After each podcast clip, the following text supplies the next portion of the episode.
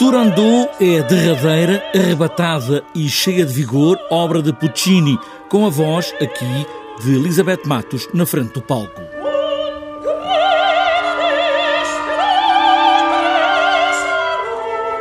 Disse muito bem, é uma obra cheia de vigor, uma, uma obra empolgante, uma obra onde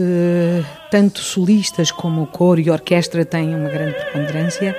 e é uma obra eh, que vem da lenda da avó da princesa Durandot,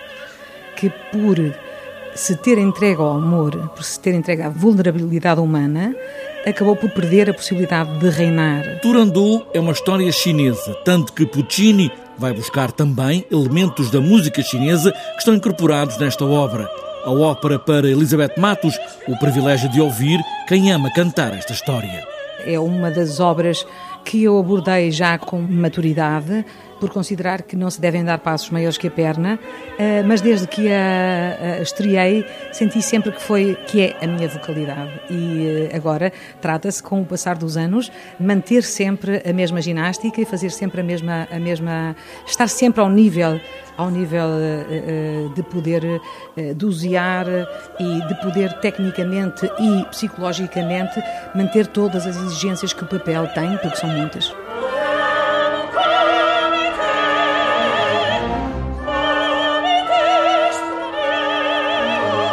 Os coliseus são espaços grandes, mas Elizabeth Matos diz que a sua própria voz soprano também precisa de ar, de largos passos para ressoar. Porque a minha voz em teatros pequenos tem essa particularidade, parece que fica que não, não há espaço para, digamos, projetar o timbre até como vão ver, é um semi-stage eh, em que nós também saímos da orquestra, não temos orquestra no fosso, o que cria sempre também um certo desnível eh, a, nível vocal, porque o, normal seria que a orquestra estivesse no, no, no fosso, no seu sítio, ter o maestro à frente, agora vamos ter o maestro atrás. Todas essas coisas são uma surpresa, mas pronto, evidentemente vamos ter um público mais extenso e vai ser uma experiência diferente, com certeza. Durandou o arrebatado Puccini.